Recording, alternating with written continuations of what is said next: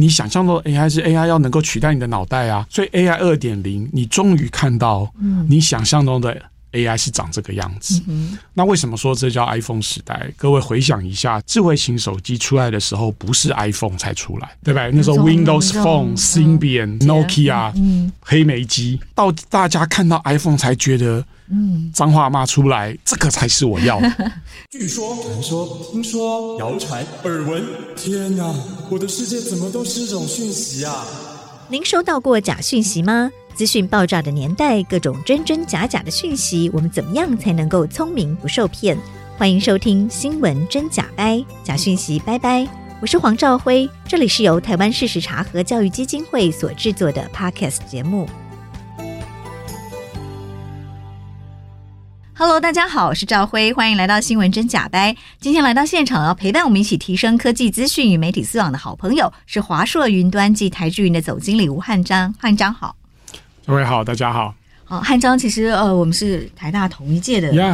同学哦。但是汉章在这个 AI 啊云端的资历非常非常的深哦。早在这一波生成式 AI 大爆发之前，其实汉章从学生时代就投入在 AI 相关、云端相关的研究，对不对？您是台大电机系毕业，然后博士班就是读台大电机的医工组，甚至在两千年的时候就自己创业过了哦。当时创业就是跟 AI 云端有关吗？当初创业就是一九九九年的时候，有一波达康热潮。啊，是是，是，所以那时候很多互联网的概念都希望用到这些数位科技了啊，所以我那时候因为我的背景是做医学工程，是。啊，所以就很希望利用这些网际网络的技术。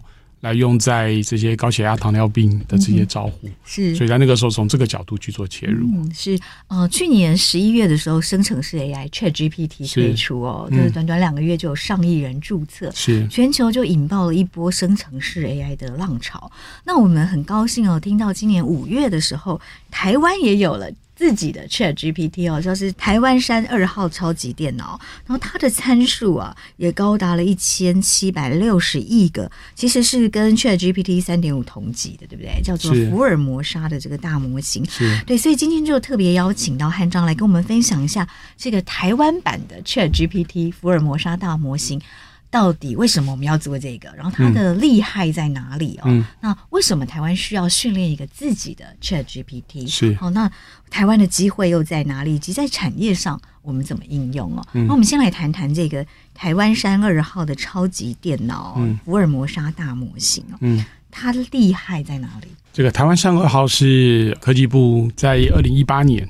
好，那时候国家有一百六十亿去投入在 AI 计划，是里面有五十亿元，好就来建 AI 超级电脑。嗯，那为什么特别叫 AI 超级电脑？它跟我们以前认识的超级电脑其实也不一样。嗯，好，怎么样的不一样？超级电脑其实就是有很多电脑或很多 CPU 组成，好，它的运算力特别强的一个系统。是。那过去的超级电脑主要是用在学术研究，嗯哼，好，物理啊、模拟啊、好这个天气预测啊等等。好，那在 AI 整个 AlphaGo 出来，好，大家都觉得 A AI 更重要。以后，对，因为 AlphaGo 它可以下赢人类的围棋就觉得 很厉害嘛。所以，大家一六年最近的一波 AI 浪潮出来以后，是好，那大家都知道 AI 会是人类很重要的一步了。好，嗯、所以呃，那时候科技部就觉得我这个 AI 需要算力，是好，那我们要前瞻来看，所以我们就要投一个。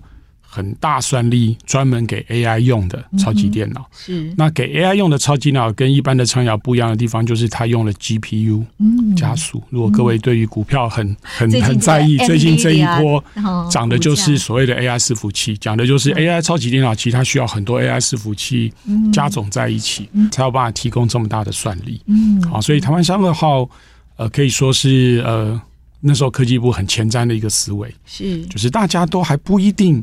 看得懂为什么 AI 需要这么大算力，他就先建了一个那时候全球排名第二十大的超级电脑，这很厉害，因为全球每年都有很多超级电脑跑到这个世界上。好，那过去这前百大几乎都是美国，嗯好，中国大陆科技公司，对，呃，不是说是国家在投，都是国家。国家在投哈，所以呃，台湾在二零一八年能够有排名第二十，那很棒，而且这个。超级电脑是专门给 AI 用，嗯，这已经算是有一点点超前部署。超前部署的确，那这个超前部署就会反映在我们这一波 ChatGPT 的让它出来哦，ChatGPT 我们换一个词，它是生成式 AI，是，或是再换一个词，它即所谓的 AI 二点零，嗯哼，就是 AI 二点零，AI 二点零，什么叫 AI 二点零呢？就是各位呃，在过去几年都看到很多人脸辨识啊、嗯、车牌辨识啊、影像辨识啊的这种 AI，这种 AI 嘛叫一点零，啊，这种 AI 它也会需要算力，是，但算力啊，就跟我们这一波生成式 AI 所需要的算力可能差一万倍、十万倍，嗯，好，那 ChatGPT 各位都玩过，觉得它很厉害，是，好，那。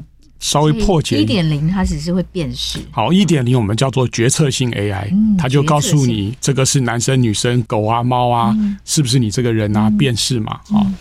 那二点零就是生成式 AI，可以帮你写文章，它可以生成，可以生成，可以帮你翻译，好，可以帮你出作品等等，好，所以它更接近人的脑袋，所以我们都会感觉哇哦。就是好像可以取代人，对，就是以前我们会说人脑它的优势在于会创作，对。可当生成式 AI 出来，它到底什么叫创作？决策型 AI 它只会告诉你对不对，嗯，对，生成式 AI 才能真的帮你取代你做事嘛，对，是。好，所以这一波生成式 AI 就让大家觉得，哎，好像真的可以帮我做很多事，嗯，可以提升我的生产力，是啊，也有人说生产力革命等等。那这么厉害的 AI 表现，它背后其实是。很大的 AI 模型量的提升，哈、嗯。那刚刚您有提到，我们现在是一一两千亿个参数的模型，这个大家可以想象，AI 就像人的脑袋，嗯、一千多亿个参数就有点像是一千多亿个神经元啊。所以 AI 二点零是这么大的脑袋，那 AI 一点零可能是几百个。嗯，几千个神经元是好，所以你看一千跟一千亿，嗯，只差一亿倍嘛。那这么大的脑袋，好，你要去让它做好训练，哦，那你就要远大于过去 AI 一点零的算力。嗯，那这个算力的多寡，嗯，或有无，就会决定可不可以参与这一波。AI 二点零的浪潮，算力我们可不可以用一些比较浅显的方式让听众朋友听得懂？算力就是呃，简单来讲就是你它可以算得多快就多快，对。所以像呃，我们现在一般的电脑，你可能每一秒钟可能做几千万笔运算，嗯哼，对。那如果在超级电脑，你可能就是几百亿笔运算，好，就是同样时间你可以做多少运算，就代表它的计算能力嘛，所以我们叫算力。好，那超级电脑本来就是。几百台电脑或几千台电脑的总成，嗯，好，那 AI 超级电脑就是用 GPU 加速器再多提升了几百倍，哦，好，所以它的算力就很惊人。那也有这么大的算力，才有办法去把像 ChatGPT 这样子的生成式 AI 做出来。嗯哼，我们也才能感觉到，哦，它好像。跟人一样聪明，甚至有的时候比我们还厉害。嗯。是，所以这个台湾山二号，它其实说有一千七百六十亿个参数。嗯，这样的超级电脑，它是非常大台吗？对，还是其实都是可以在云端？对啊，这个跟您补充一下，不管是 ChatGPT 或是我们在台湾做的福尔摩沙大模型，它这一千多亿个参数指的是它的模型的参数量。对，好，那超级电脑这是一套系统。好，你丢给它一个计算的工作。好，它可以把它计算出来。好，那超级电脑本身，呃，以台湾山二号来看，可能就是大概三十平左右的房间，好，嗯、然后几百台机器所兜起来的一个电脑，是，对，就是大概三十平的房间，嗯，对，差不多，一千七百六十一个参数，不是一千七百六十一个参数，是指的是这个模型，嗯，好，超级电脑就是电脑，这是两回事，对对对对对，只是。我们想要做像 ChatGPT 这种生成式 AI，要这么厉害的 AI，你会需要厉害的电脑。计算能力。对，所以你会需要很大的电脑。嗯，好，所以电脑是去做出 AI 的这些参数。对对对对对，是。然后它需要的空间，如果我们想象一下，它就是三十平的。对，就是我们各位其实，在以前的电影里面都会看到很大的机房，里面放很多电脑。对，其实超级电脑大概就是那个感觉。嗯，它不是你桌上或是办公室看到的。那一两台电脑，对，是，对。那我们为什么要做台湾山二号？台湾山二号就是提供算力嘛，好，所以你可以说科技部那时候就是想的比较前瞻，对，就是你国家 AI 未来，对你国家不管是参与什么 AI 的研发，嗯，好，比如说背后都要有算力来，对，要不然你连做都不能做，嗯哼，好，是。那在这一波 ChatGPT 就更明显了，ChatGPT。它的技术我们叫大语言模型嘛，好，所以你不管是学校的老师，或者新创，或者像华硕这种想要投入大语言模型研发的人，你没有算力，嗯，是都动不了。是。好，所以还好，国家那时候有投这个台湾三号的超级电脑，所以像呃，我们才有机会利用当初建这个算力来参与这一波嗯。AI 二点零的浪潮。是对，所以你可以说，在以前高速公路在建的时候都没有车在走，好，那时候说今天不建，明天会后悔。其实超级鸟那时候也是，二零一八那时候没建，台湾这一波都只能当用户。嗯，哎，但我们现在有算力，所以台湾的软体人才。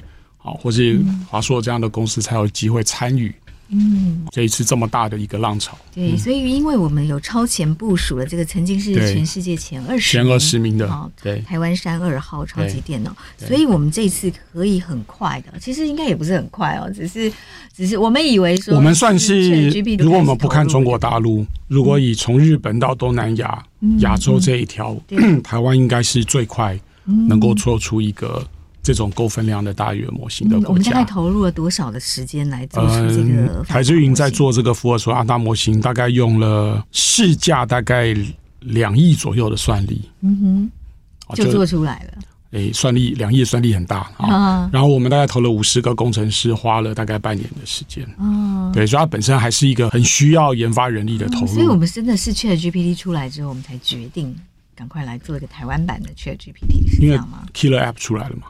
你在没有 ChatGPT 之前，谁会关心大语言模型？是各位可能想都没想过。所以我们用半年就做出来，那真的是很迅速哦。还好我们有算力，我觉得重点还是在有我们的基础建设。对对对，没有这个基础建设，我们有想法也不会有做法。LLM 大型语言模型 ChatGPT 已经这么厉害了，嗯，为什么台湾要有福尔摩沙？好，ChatGPT 这个 Chat 就是一种应用模式了哈，就是每个人都可以去 ChatGPT 去做他想做的事情。所以，对于一般消费应用没有问题，但今天如果你是要金融、医疗、国防、法律，就是要比较精准的，呃，就是这些比较企业级或是比较垂直领域去应用，那这种通用型的 ChatGPT，跟你想要在垂直领域做的比较准、比较深、比较新，嗯。或者是你对于它的生成的掌握度要比较高，或者是。你这个模型，你希望能够放在你可以信赖的地点，嗯哼，好，比如说像现在 ChatGPT，各位知道它其实都都在北美做运算，嗯哼，对。那今天有一些领域，它可能会希望，嗯，它不要离开台湾，甚至不要离开我这个公司，对。那你就要有更多选择，去让 user，嗯，好，企业用户去有他比较能信赖。或比较难敢用资料的隐私哈，对，这资料隐私是一个嘛？那再来就是呃安全性啊、成本啊，还有再来就是深度。因为 ChatGPT 它是一个大通用模型，所以所有人一方面在帮助它更厉害，一方面也都是用同一个嗯脑袋取得一样的结果。是好，那今天如果你这个医院想要放一些自己的资料，让这颗模型更懂，嗯，那你是没有办法的。是好，所以。ChatGPT 你可以想象，它就是现在最厉害，好，但它是一个通用，好，大家都有办法 access。但今天如果你要企业用特别的，你就要用回到大语言模型，好，你要自己能够做出一个，好，那这个就会是 ChatGPT 以外人的机会。是，所以我们的这个台湾山二号为基础模型打造出来的福尔摩沙大模型啊，对，我举个例子，像大型的 LLM，对，它是可以量身。符合企业需求。对，这个就是呃，因为我们知道 ChatGPT 现在是最厉害，好，所以我们严格来讲，我们不会说我们在做一个 ChatGPT，而是我们要去让企业应用或是需要有自己掌握力的应用，有办法自己也做一个出来。比如说，我们现在在帮医院去做一颗医院的大脑，嗯，那医院如果从无到有去做一个模型训练，它可能要花。五百万美金、六百万美金其实很贵嘛，好，所以像台积云这种公司，它就会先利用它的算力，先去做出一个基础模型，好，这个基础模型我们就叫福尔摩沙大模型。好，那医院只要再加上自己的资料做一些优化，它就可以再取得一个自己的模型，它自己的大脑。像这种做法，就是我们讲企业级的大语言模型，那就是除了 ChatGPT 以外，很多其他不管是。世界各地的新创或是科技公司目前的机会，嗯哼，是。不过因为 ChatGPT 其实现在也蛮多人在用来量身改造成自己公司可用的语言模型，那它跟这个福尔摩沙大模型的差别又是什么？ChatGPT 它能够给的弹性比较小，其实倒不是技术问题了哈、嗯。就是如果你去看 OpenAI 他们的一些演讲，其实他们相信的是一个所有人都连上来的一个大通用模型，所以这个模型会越来越厉害，嗯、跟着它的用户一起成长。嗯、好，所以。但是它相对的资料，让 AI 学到的资料其实非常的复杂。你可以说，因为通用，对不对？哎、欸，你可以说，因为你什么资料灌过来，是，对不对？它就是不都变成它的资料库，这是一种考量。嗯、但另一种考量就是，你希望针对特定领域让他学的比较深，嗯，你就需要去动到这个模型自己的参数。是，那这件事情跟他要做一个大通用模型有逻辑上会抵触，嗯。所以我想要通用，我就只能让大家。做很有限度的的调整，嗯，我才有办法保持这个通用。嗯，但今天如果这个大型客户他要做比较深的、比较聪明或者比较贴近自己啊领域的特制化、特制化，那就需要有别的做法。嗯，好，所以很多客户在告诉我们，他们其实也都试着用 ChatGPT 或是用 OpenAI、Azure OpenAI 去做他们要的。那种优化，但其实都只能做到一点点，嗯，他们没有办法做到更深。哦，是这跟这个 ChatGPT 的训练资料里面，就是嗯，其实中文资料只占很少部分，繁体中文资料占好像百分之零点几而已，对，对，是不是也有关系？这也是另外一个考量了。好，嗯，就是因为它当这个通用模型不是一个国家通用，它是全世界通用，对不对？所以全世界它如果它的用户英文为主。它当然就是会在英文比较多着力，嗯，好，那中文里面搞不好它在简中做的努力还比繁中多，因为繁中就台湾跟香港在用嘛，嗯，好，所以也可以理解啦。就他既然要维持这个全世界是一个通用模型，嗯，它就必须要做选择，是。好，所以今天不只是我们啦，好，比如说你要在东南亚特定国家，你要基于 ChatGPT 或 OpenAI 去做你所需要的。往上面加值或优化，都会碰到您刚刚讲的，它本地语言当初读的知识没有这么多，好，所以举个例子，像早期如果你去问 ChatGPT 一零八课纲，在台湾很关心嘛，对不对？你就问他一零八课纲，他回你的会是大陆的一零八课纲，嗯，是。对不对？那你就会讲，因为今天我在台湾，要提供这种服务给我们的亲师生，结果回的不是台湾的知识，那当然大家就会觉得好像可以再改变一点嘛。但 ChatGPT 你没有办法影响它要往哪里学，因为它是一个大通用模型，它是大通用模型，对对对，所以你就会一定会在一些领域或是一些比较本地优先的应用，或是你希望它的正确性比较可信赖的，你就会有要有自己模型的企图心。但你一旦想要自己模型企图心，你就要有这个算力，你要有这个基础，你要有这个资料去做训练。好，那。这就会有难度，但反过来就是我们的机会。嗯哼，是我们都说算力就是国力哦，对，尤其在生成式 AI 大爆发的年代，当时的台湾山二号超级电脑就奠定了我们的国力，嗯、就是在就我们有话语权啊。这倒也不是我们自己好像觉得自己很厉害而已，嗯、其实我们。过去半年在东南亚几个国家在走，他们都对于我们的算力非常有兴趣。嗯哼，因为他们只要想做越南的 ChatGPT 啊，要做泰文的，嗯、要做印尼文的，都会碰到一样的问题，嗯、就是，就是他们没有算力。哦、他们有资料，但没有算力。对，所以像我们马上会跟其中一个国家去签一个策略合作，就是我们也有机会利用我们的算力去进入那个国家。嗯，去帮他们训练他们的，但这个就不是纯粹帮，因为我跟他合作以后，嗯、他再往下涨的应用，我都有话语权。嗯哼，好，所以这就是台湾的软实力，可以借由这一次算力及国力的一个前提，嗯、我们有机会去、嗯、是好去帮助我们周围的国家，我们也有办法去。有扩大我们的市场的一个机会、嗯、是，所以基于这个台湾山二号超级电脑奠定的这个算力的以及国力的基础哦，对，所以我们台湾的这个第一个一千七百六十亿参数的福尔摩沙大模型，嗯，所以它这个里面我们的训练资料是不是都是以台湾的为主？哦，当然不止，但我们繁重的比例可以拉到。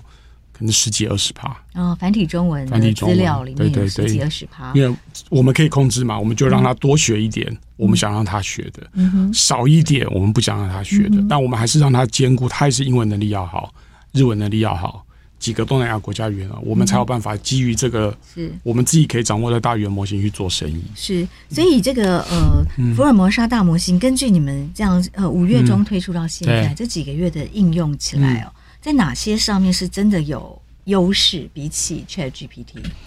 因为我们在探索的就不是消费型的应用，而是大型企业他想要利用这一波生成式 AI 来做哈，所以我们大概累积了十五个不同的行业，哦，大概快一百个 use case。嗯，哪十五个行业？好，比如说您最熟悉的媒体业，是媒体业跟我们讲的是，比如说外电编译，对，外电编以前都用人，他现在可以用生成式 AI，是啊，它可以。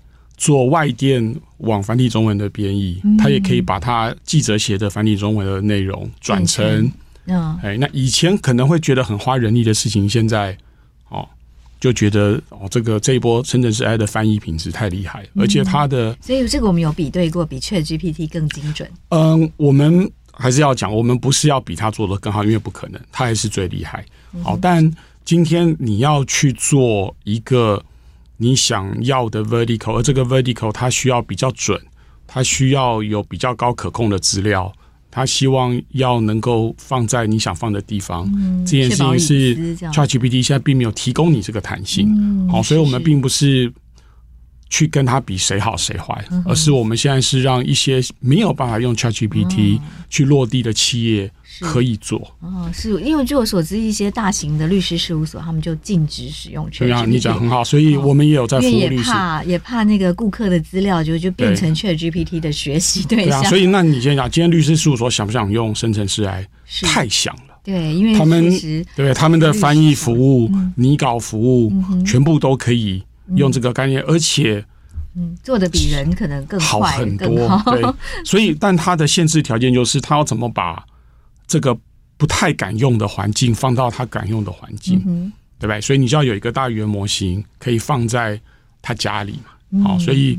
我们目前在台湾做的努力就是这种，所以我们不会去比我们比 ChatGPT 厉害，因为不可能，它还是最厉害的。好，但我们可以让在一些没有办法、没有办法去使用 ChatGPT，就像医院，医院也是，它不是想办法，它是不能用。对，好，所以您刚刚提到十五个领域都在应用，媒体是一块，媒体现在用最多的是翻译。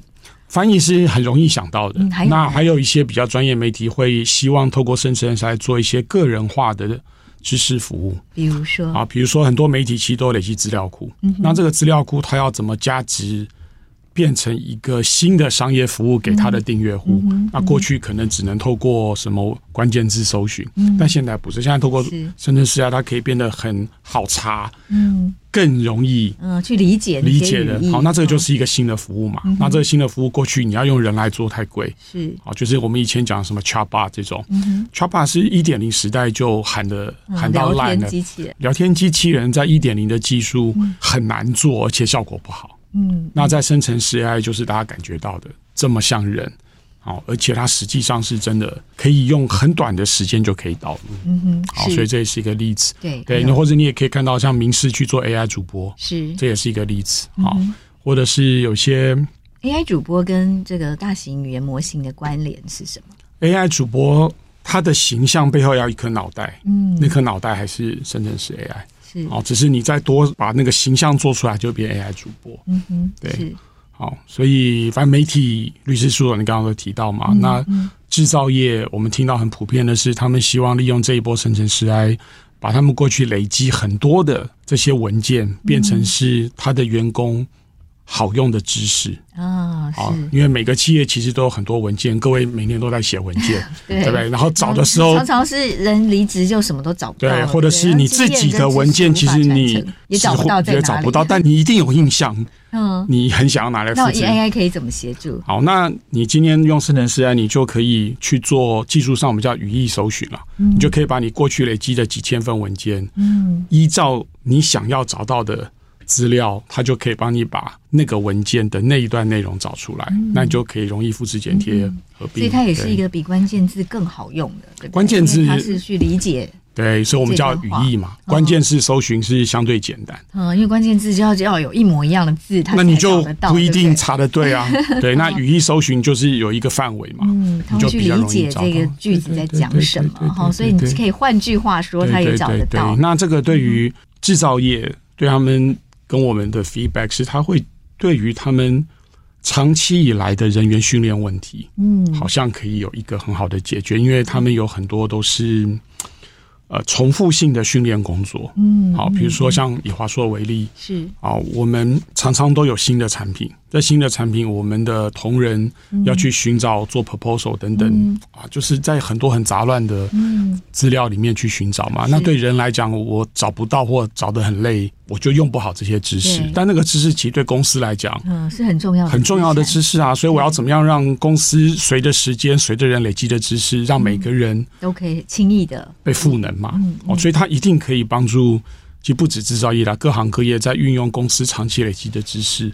会有一次生产力的提升，好，所以是一个例子。我们先休息一下哦，待会下个阶段我们继续来聊聊这个 ChatGPT，尤其是台湾版的福尔摩沙大模型，目前已经应用在哪些层面？我们先帮听众朋友点一首歌，好不好？我刚刚想了一下，事实查核，就是我想到一个英文歌叫《Can't Take My Eyes Off You》。嗯，好，我们来听听这首《Can't Take My Eyes Off You》。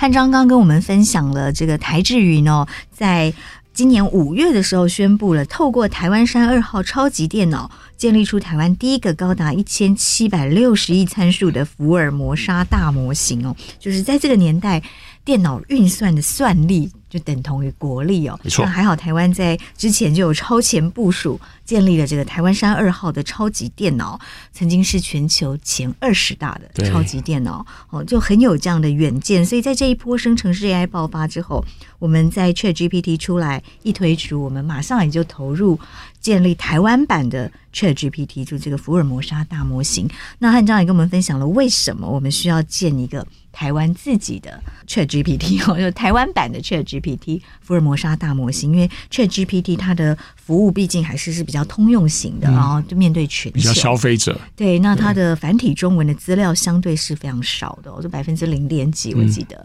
那在我们的福尔摩沙大模型里面，繁体中文的资料占到百分之呃十几趴、二十趴，好，所以可能更符合台湾人的需求。那同时也可以解决呃有一些公司注重隐私啦，他不敢使用。一个通用型的全球的模型，嗯，好担心自己的资料可能就变成别人 别人的一部分，对，很容易就就取得的资料哦。嗯、因为其实 ChatGPT 大家也都有各种运用方式啊，骗、嗯、他说出一些密码，所以确实我们也需要为企业量身打造企业专属的这个语言模型哦。嗯、汉章有跟我们介绍了，在媒体业有一些应用，嗯，然后在制造业有一些应用。嗯，那您有提到说，目前有十五个领域都。有应用了这个福尔摩沙大模型，嗯、还有哪些领域？大概怎么样？好啊，我来聊聊我也比较熟悉的医疗领域啊。是，您是医学工程的专家。我医院在这一波生成式 AI，他们有一个想做很久，但终于可以做的，就是可以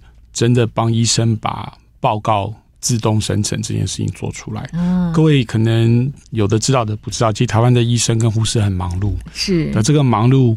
有一个，他们每天都在花的时间就是写各种报告，嗯，就是各种检查的，各种报告，各种病例。你在看门诊，他的对 他的每一件事情几乎都要有报告，对，因为要申报健保资料，然后各种健保，对对对。那生成报告这件事情在，在、呃、啊，各位可以想象，今天您在诊间跟医生对谈，好，那。你一定会觉得医生都不太专心，因为他不断的在打电脑，对不对？因为他就是要写东西，很多时间在对。但你的期待一定是多跟你讲话，多跟你讲话，解答你的疑问。所以，但医生不是不想这样，但他可是他没有时间嘛？资料他就得 key 这么多报告，对。对，所以在这一波在生成式 AI，我们就有机会让这个语音辨识加生成式 AI 这两个技术合在一起，就可以把一个在整间的医病。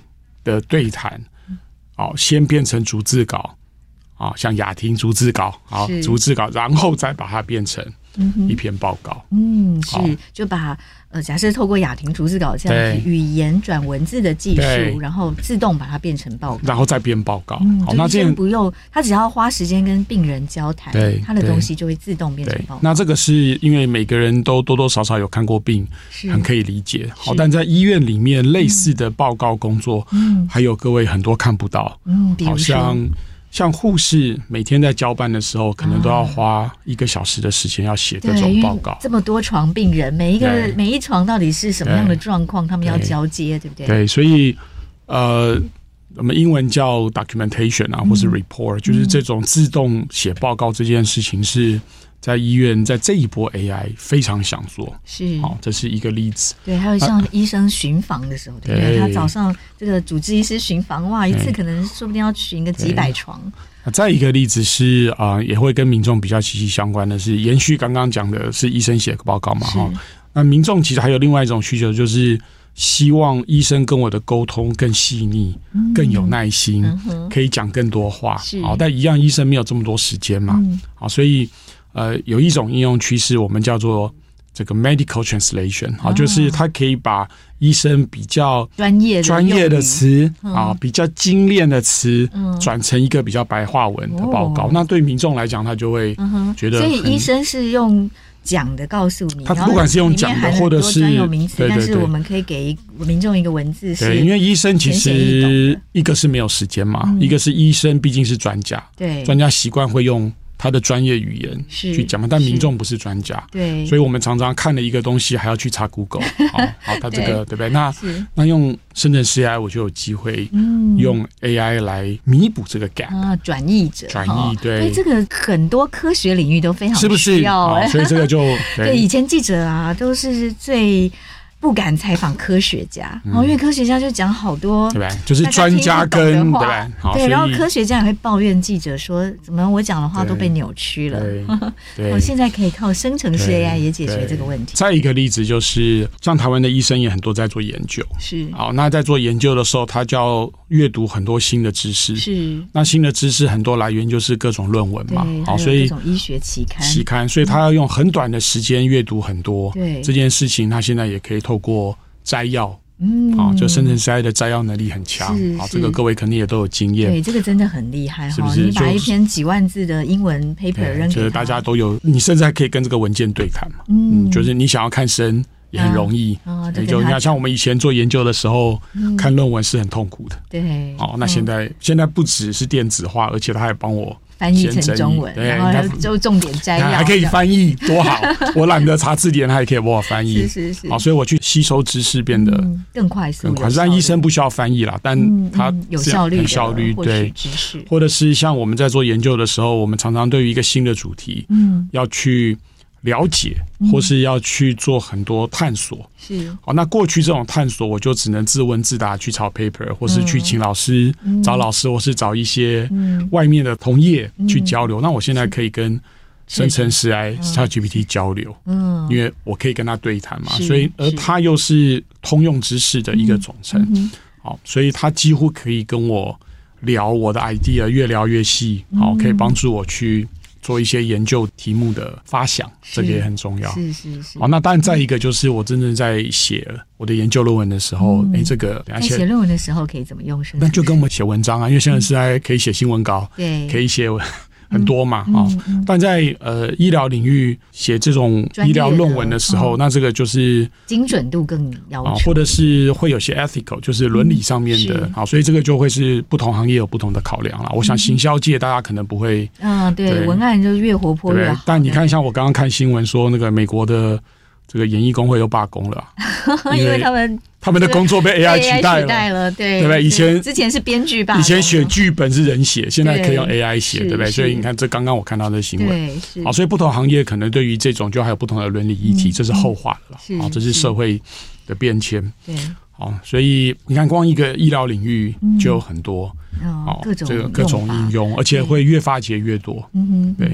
我您刚提到的这些，其实都是在协助人类的工作做得更好了。然后跟好莱坞的这个编剧的大罢工，他们担心自己的工作被取代，其实中间还是不太。这就是到底 AI 是取代人还是辅助人？是。哦，那我觉得这一波，我觉得取代还很早了，因为大家的感觉都是因为有生成式 AI 让自己变得更厉害，生产力提升嘛。是。哦。但你难免会有，哎，我原来要请十个人，我可不可以只请八个人？虽然不会不请人，嗯，嗯，但我觉得也还好，因为我们同时也在面对各种缺人或是少子化的事情，所以我觉得这也有可能大家都在缺工。对，所以我说你把积极来看，它可能是可以帮助大家往下一步走的一个解法。嗯哼，对不对？你要让那么多人短时间之内要会很多技术不容易。对。但如果你生成式 AI 帮助你，你可能就比较赶，嗯，去进入一个新的领域，然后可以把人力人力放在更更对的地方。是啊，所以我们就从积极来看，它就是生产力往更有价值的地方走。对，好。您刚刚也提到医疗领域的应用，嗯、那这十五个领域还有什么很用的很好的？好啊，我再讲一个，呃，也蛮普遍的，就是客服。客服对，对那智慧客服，智慧客服。那因为这位客服本来就用各位听很多的这个对谈机器人就用很多。嗯，好，那过去的对谈机器人就是他要写很多规则，嗯，好，然后他的自然语言很多考古题这样子，对。嗯，因为过去的 AI 技术，你会需要告诉他。问题要怎么回答这件事情？你要写很多规则，嗯，好，那这个规则还要再加上一点自然语言处理，好，去把它放。所以你要去做一个客服系统，你要花很多人力去编写它背后的讲脚本好了，好。但这一波生成式 AI，因为它的理解能力很强，嗯，好，所以我就可以不用过去这么多的写脚本的工作，嗯，好，我就可以来利用对谈能力来降低我客服人力的投入，嗯，好，所以。客服其实就会在零售业、金融业、电信业，是普遍都会看到。是，而且现在语音转文字、文字转语音的技术越来越成熟了哦，它已经不只是，现在还有很多客服是要打字的，接下来就可以用对话，对，用自然语言跟他讲。所以客户服务这也是一个刚需。嗯，是是。那再一个，像教育领域也很多，今天教育电台嘛，教育领域目前哪些用？帮老师出考题啊？那老师要要给他哪些资料？看领域啦，好看你是比较专业的，还是国高中这种，大家也在累积经验。好，但出考题这件事情，我们以前也当过助教啊，啊，就出考题本身是一个花脑袋的事情。好，那现在有人给我的大部分，我只要微调就好，但我一定会。嗯哼，怎么用啊？出考题可以怎么个用法？怎么用法哦？你就给他一个范围，请他帮你生成选择题这种啊。哦，你直接给他一篇课文，你就直接告诉，对对对对对 之类的，对对对对对对对。因为其实生成式要讲回技术啊，生成式 AI 它是一个大型语言模型，配合很多不同的任务。嗯，啊，这个任务比如说翻译是一个任务，啊，写文章是一个任务。好，那不同的任务或写程式是一个任务，那不同的任务你就要再做一点比较优化的训练。概念是这样，哈，就是呃，我做一个比喻，一样是教育电台嘛，哈。在这一波生成式 AI，它就像我们训练一个专家一样。你如果训练一个专家，你要从三岁小孩训练，你要花太久时间，这不 make sense 啊。所以你会希望先去找一个很聪明的大学生，嗯，啊，然后再加上专家的训练，是啊。所以很聪明的大学生其实就是饱读群书的那个部分，很花算力的。嗯，那专家进来就是告诉他，我今天要教你写程式。要教你写作翻译，嗯、要让你学考题，你要去做这个领域的优化训练。是。啊，所以出考题也是一种任务。嗯，好，所以今天这个大型语言模型生成式 AI。我可以让它再补强一些出考题的能力，以后它就更能够帮助。嗯，好，所以这个实物上怎么用啊？就是说，您有提到哦，我们现在这个福尔摩沙大型的语言模型，嗯、因为有更多繁中的资料，更多台湾的资料，而且它更可以量身符合企业的需求。那我们是怎么样训练一颗企业专属的大脑？好，我们这个在不同客户的经验都是这样啊。嗯福尔摩沙大模型就像那个很聪明的大学生，对啊，所以我们让我们的客户先去订阅一个他啊，就是他可以订阅这个 大学生。好然后招募了一个大学生，对对对，啊，那这个这个叫基础模型嘛，我们叫福尔摩沙大模型。然后他可以再加上他自己的资料，来当做所谓的专家训练。那所谓的自己的资料，可能是一亿个字、两亿个字啊。比如说以你刚刚讲的律师，您熟嘛？对，就像他有可能很多新的判例，或者他以前写过的文件啊，那这些可能 Internet 上找不到啊。好，这个是我律师事务所才有的资料嘛。所以我就可以把这一亿个文字、两亿个文字再喂进去，做所谓的专家训练。好，那这专家训练就不用太久时间。像我们现在提供的产品是训练四千五百万个字，嗯，只要一个小时。哦，一个小时它可以就把它读完，读懂四千五百万字。对对，那四千五百万字不知道大家有没有概念？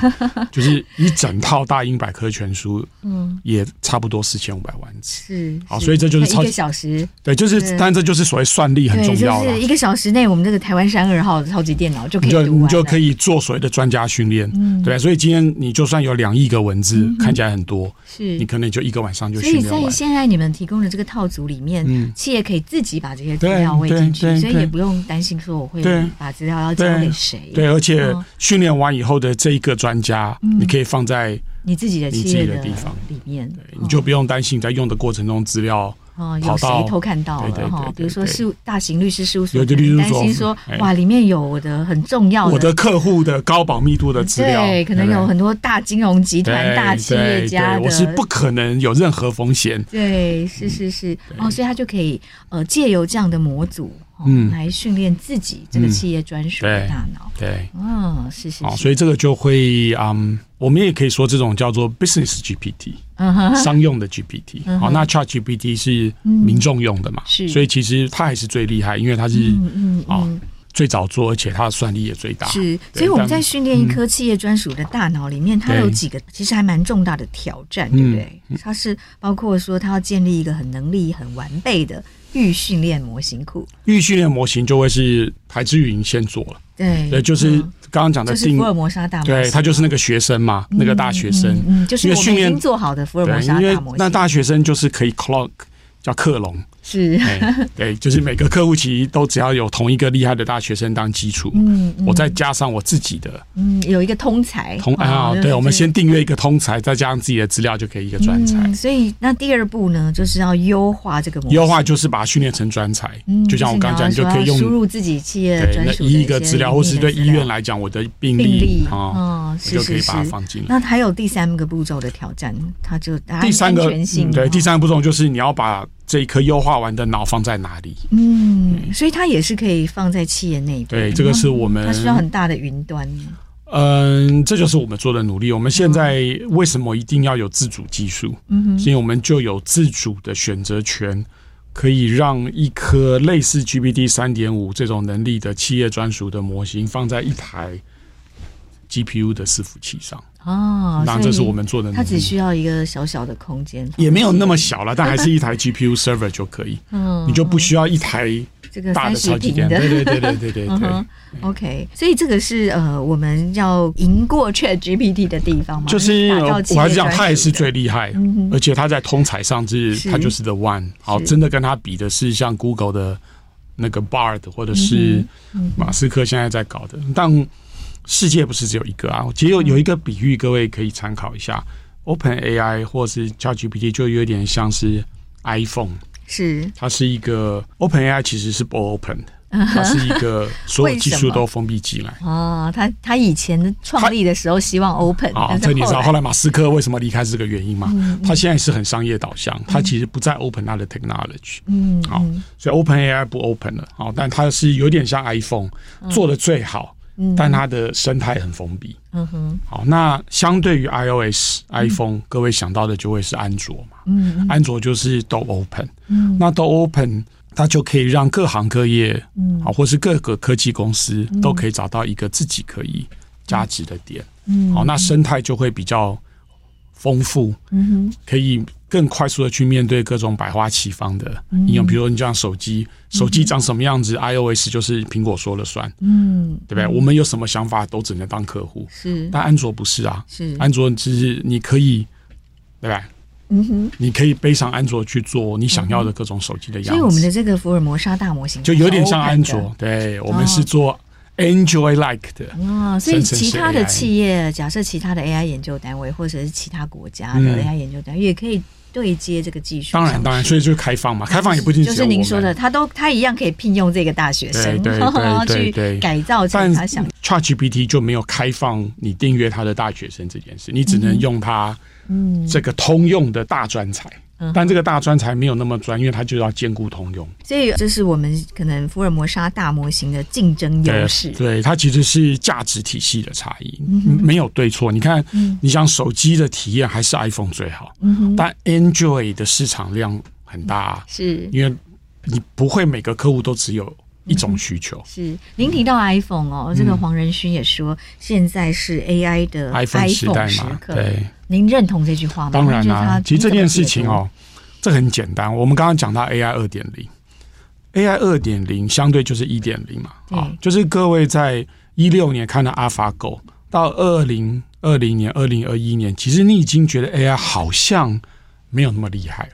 就是你以为的 AI，其实都看不到。嗯哼，那 AI 都是在一些比较决策型的地方去看到。嗯、但你想象中的 AI 是 AI 要能够取代你的脑袋啊，所以 AI 二点零，你终于看到，你想象中的 AI 是长这个样子。嗯，那为什么说这叫 iPhone 时代？各位回想一下，智慧型手机，智慧型手机出来的时候，不是 iPhone 才出来。嗯哼，智慧型手机在二零零零年。嗯，是。对吧？那时候 Windows Phone、Symbian、Nokia 啦，对吧？Nokia，嗯，黑莓机，到大家看到 iPhone 才觉得，嗯，脏话骂出来，这个才是我要的 的那种感觉，对吧？就是我已经讲了这么久，嗯，你终于给我一个比我想的还好的，是。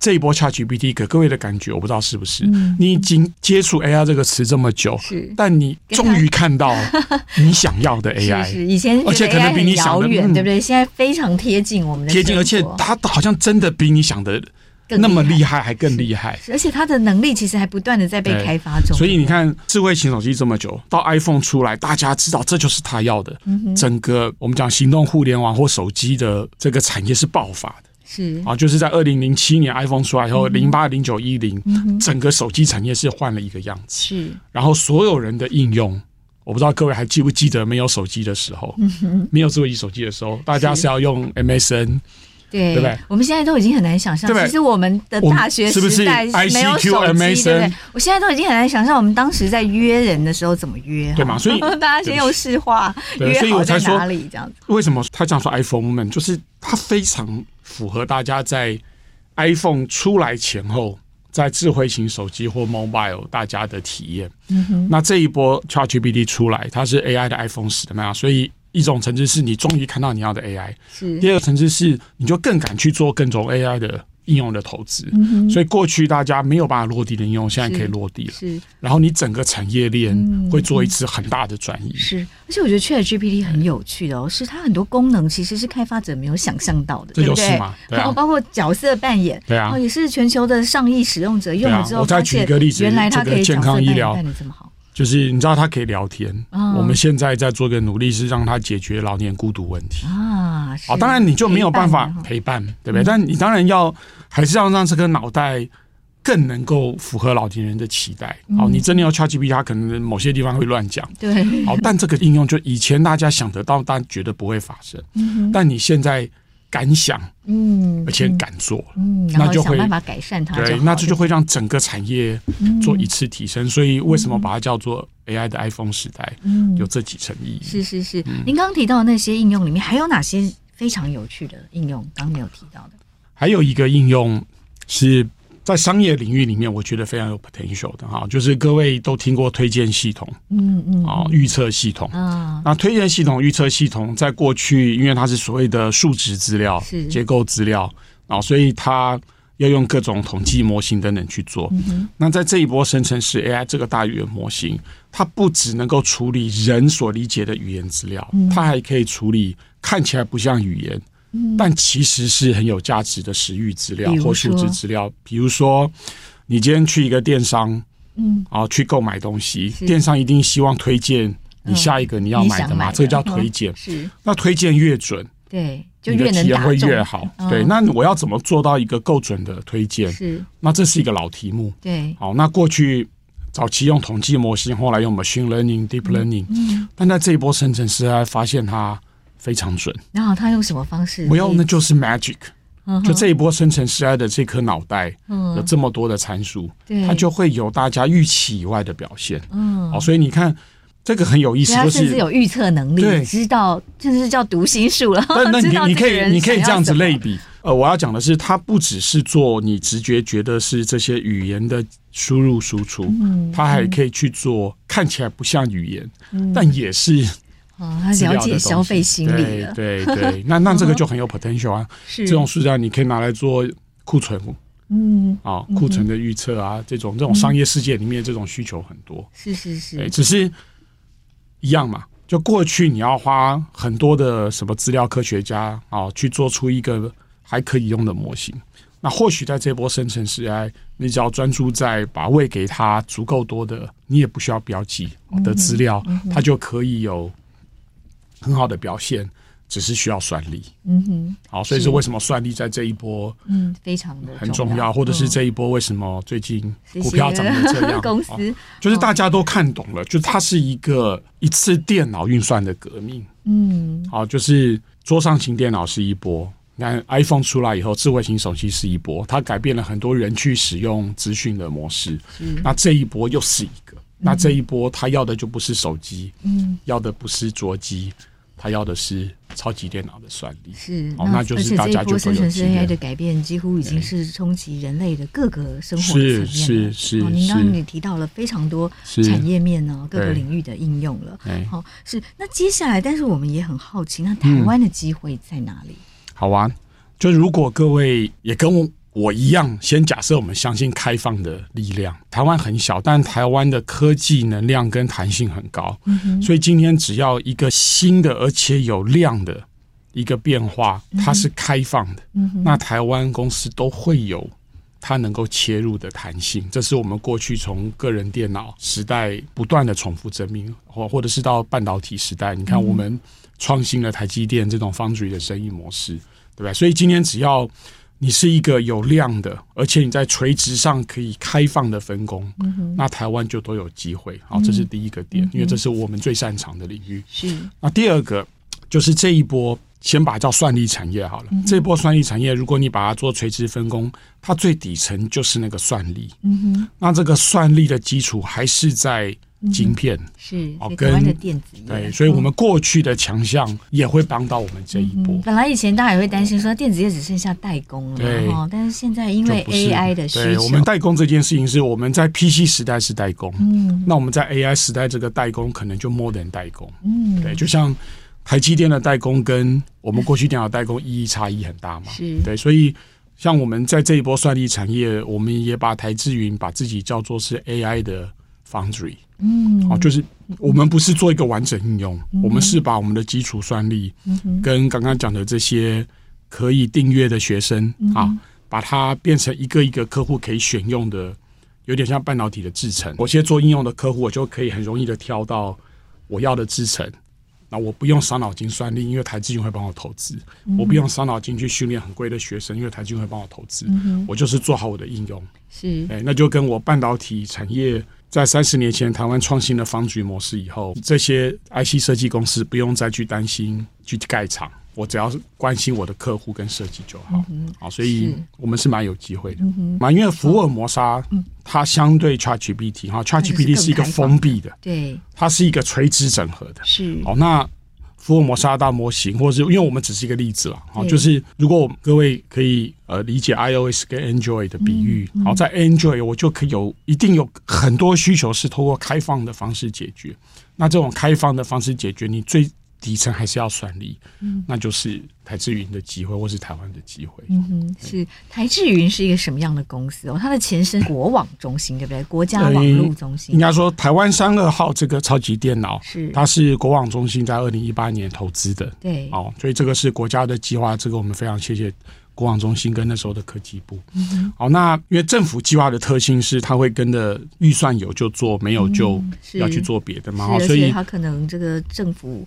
换人了，主管换人，这是另外一回事。哦，但好的科技计划，大家再喜欢，它都有预算结束的时候。嗯、那预算结束，设备可能还留在那里，没有什么关系。但我为了做这个计划的人，嗯、可能就要去做别的事情了。哦，哦但各位可能都知道，所有的好的技术都需要累积，嗯、对不对？所以在我们早期参与台湾三号建制的时候，科技部就跟我们聊说。他很希望我们不是只是去做一个标案，好，而是这个标案成功以后，民间厂商可以看到这个潜力，愿意也拿自己的钱，嗯。出来成立一个民间经营的公司，好，然后再跟政府合作，去把在标案时代政府累积的这些好的人才跟技术，顺利的把它 spin off，嗯哼。好。那这个过程其实是非常类似，一九八六年、八七年台积电从工研院 spin off 的故事了。哦、嗯，就是在那个年代，经济部有很大型的 VOSI 计划，那 VOSI 计划三十几亿，他就培养了百名工程师。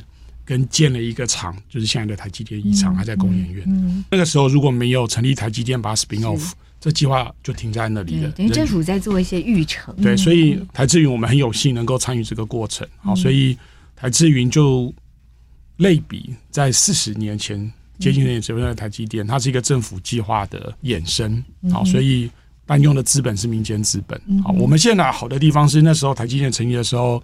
李国鼎先生还要找很多人去拜托投资。那我们现在台湾经济好很多嘛，好，所以像华硕就领头先支持，然后再加上刚刚讲的几个金控，好，所以台积云就是一个比较大型的新创，这个资本要比较多，哦，他要去接国家那时候培养的这些人才，spin off 到台智云，好，让这个所有的技术可以继续。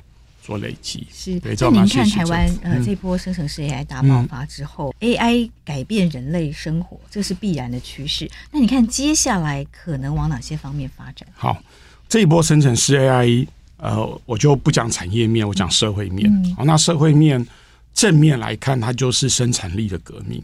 好，就很多人都在论述，它最起码可以增加整体人类社会二十帕或三十帕的生产力。非常可观，都是钱嘛，嗯、是啊，这是正面来看，但它也会带来一些威胁。好，比如说你的这个数位科技可以让人变得这么厉害，没有能力运用科技的人，对，他就会更为弱势。好、嗯，所以本来就知道资讯平权问题会变得更重要。是，那生成式 AI 会让生成内容变得更容易，嗯、所以原来就很重要的事实。查证这些，在生成式 AI 就变得是更挑战，更挑战。好，或者再一个是你这些 AI 都在利用这些数据，那这些数据它是否可以符合法规、符合著作权伦理的应用？那这也是一个社会的配套。所以，就不同国家现在都在做这些 AI 的基本法。嗯，好，其实就是为了，其实都是在面对它。既然不可逆，我们要拥抱它，你一定要有。一些社会上面的准备啊，我觉得这是台湾很适合比其他国家再走一步，因为台湾不大，但我们创新力很够，然后我们碰到的问题其实也是你看老年化、少子化都一样，嗯，哦，所以我们其实更可以勇于去利用它，但去把社会配套做好。有一些人会担心哦，AI 会到最后反过来会消灭人类，您怎么看这个问题？我觉得，如果你从社会来看，AI 本身并没有代表某种权利义务，它还是要人用嘛。好，所以比如说像你要现在做全民医生，以现在的法规，你没有办法做啊。不是技术行不行，而是这个对谈有可能有失误的那个责任 liability。好，那这个其实你用社会制度就可以去做配套，所以我我没有那么担心这种层次的问题。好，但我觉得。像资讯平权是真问题，嗯，嗯，对，就是你知道的人就会很厉害，不知道的人他就更找不到工作。是是，对，所以这个呃，其实也是下一波教育哦，必须要推动努力的方向，对不对？怎么样让呃有了一些 AI 的基础设施哈，能够让。偏乡啊，城市啊，都都能够有，然后在教育上具备有应用 AI 的能力。对啊，这个产业的发展上啊，嗯，嗯台湾就像汉章专精的这个医学，嗯，AI 的领域哦，是，其实这是应该是一个台湾很强的强项的，因为台湾的呃医医学很厉害，然后科技能力也很强，好、嗯，所以是不是在这方面我们也有一些呃接下来的计划？当然了，就是从开放角度，我们就会觉得。各个行业的各个应用，对我们来讲都是机会。而且台湾有算力嘛，台湾有半导体，所以我们一定在泛算力领域一定会执牛耳。我觉得这件事情大家也不用妄自菲薄。我们不一定是大国，但我们一定是强国。好说在算力这一块，但在哪一些应用领域，我们可能还可以对世界对世界有帮助。那当然，就有一些领域是大家比较重复在谈的啊，医疗一定是一个啊，因为。很简单，我们的医疗是有国家品牌，嗯，就台湾的医疗做的东西，其他国家会觉得值得参考嘛？是，好，这些都是条件嘛？对对对，所以就是当然是这样。然后，那这一波生成 CI 又要用就比过去更多的这些数据。好，那台湾在三十年前因为健保刺激，台湾真的在医疗数据是累积比较长久、比较多。好，所以这大概都是我们比较完整、比较完整的条件。当然也有台湾做数位医疗自己的挑战。那比如说刚刚讲的，台湾的医生很忙，台湾的医生很忙又很累，就会影响他去使用一些新东西。的动力，这难免。嗯、对，所以我们变成要用 AI 来减轻它的工作量。对，所以那就用要把它有一个正面循环嘛，嗯、让大家越来越把时间分配在那累积价值的地方。地方对对对，刚刚、嗯、聊了很多产业技术，我想这个是本来就是产业界的事了哈。但社会议题，我还是在今天这个难得的场合，好，就是像教育、医疗，它都不是纯产业议题，它都是社会议题。所以也希望主持人，好，教育电台，我们能够有更多好的这种对谈。可以刺激大家有更多好去找到好的方法了。嗯哼，谢谢汉章哦。谢谢。其实我们节目也是在做媒体素养、科技资讯、媒体素养的推广哦，就让一般的民众更了解 AI，然后不要害怕它。对，我们好好的善用它。对，对，因为这个趋势已经不可挡了，你抵抗它也没有用，没有用。不如是好好了解它，然后善用它。是，谢谢，谢谢汉章今天的分享。谢谢，谢谢，谢谢，谢谢大家，谢谢赵薇。谢谢收听《新闻真假掰》，这里是由台湾事实查核教育基金会所制作的 Podcast 节目。我们将陆续邀请各行各业的朋友来畅谈媒体议题，陪您一起增强对假讯息的抵抗力，让我们都能和假讯息说拜拜。欢迎您订阅留言，告诉我们您的意见和观点。如果您喜欢这个节目，别忘了给五星好评，也帮我们多多分享哦。